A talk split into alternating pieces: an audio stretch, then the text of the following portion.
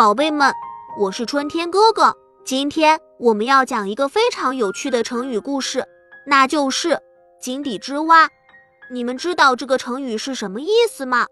它是指那些见识短浅、思路狭窄的人。那么这个成语是怎么来的呢？让我们来听听这个故事吧。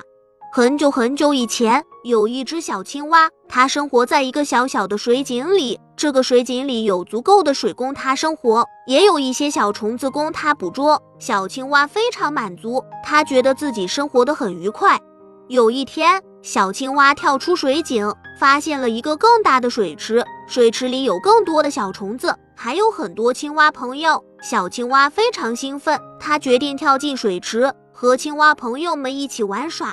但是，当小青蛙跳进水池后，它发现自己无法在深水游泳。它挣扎着，试图游到水面上，但是它无法做到。小青蛙开始感到害怕，它不知道自己该怎么办。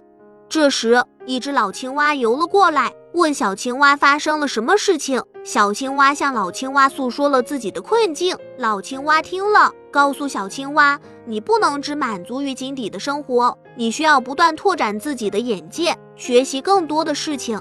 小青蛙听了老青蛙的话，决定留在水池里，和青蛙朋友们一起生活、学习。它开始学习如何在水里游泳，如何捕捉更多的小虫子。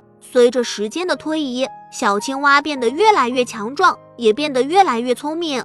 后来，“井底之蛙”这个成语就流传了下来，用来形容那些见识短浅、思路狭窄的人。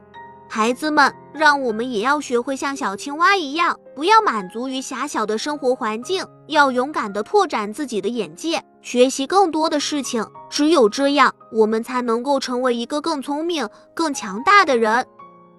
好了，宝贝们，这期的故事讲完了。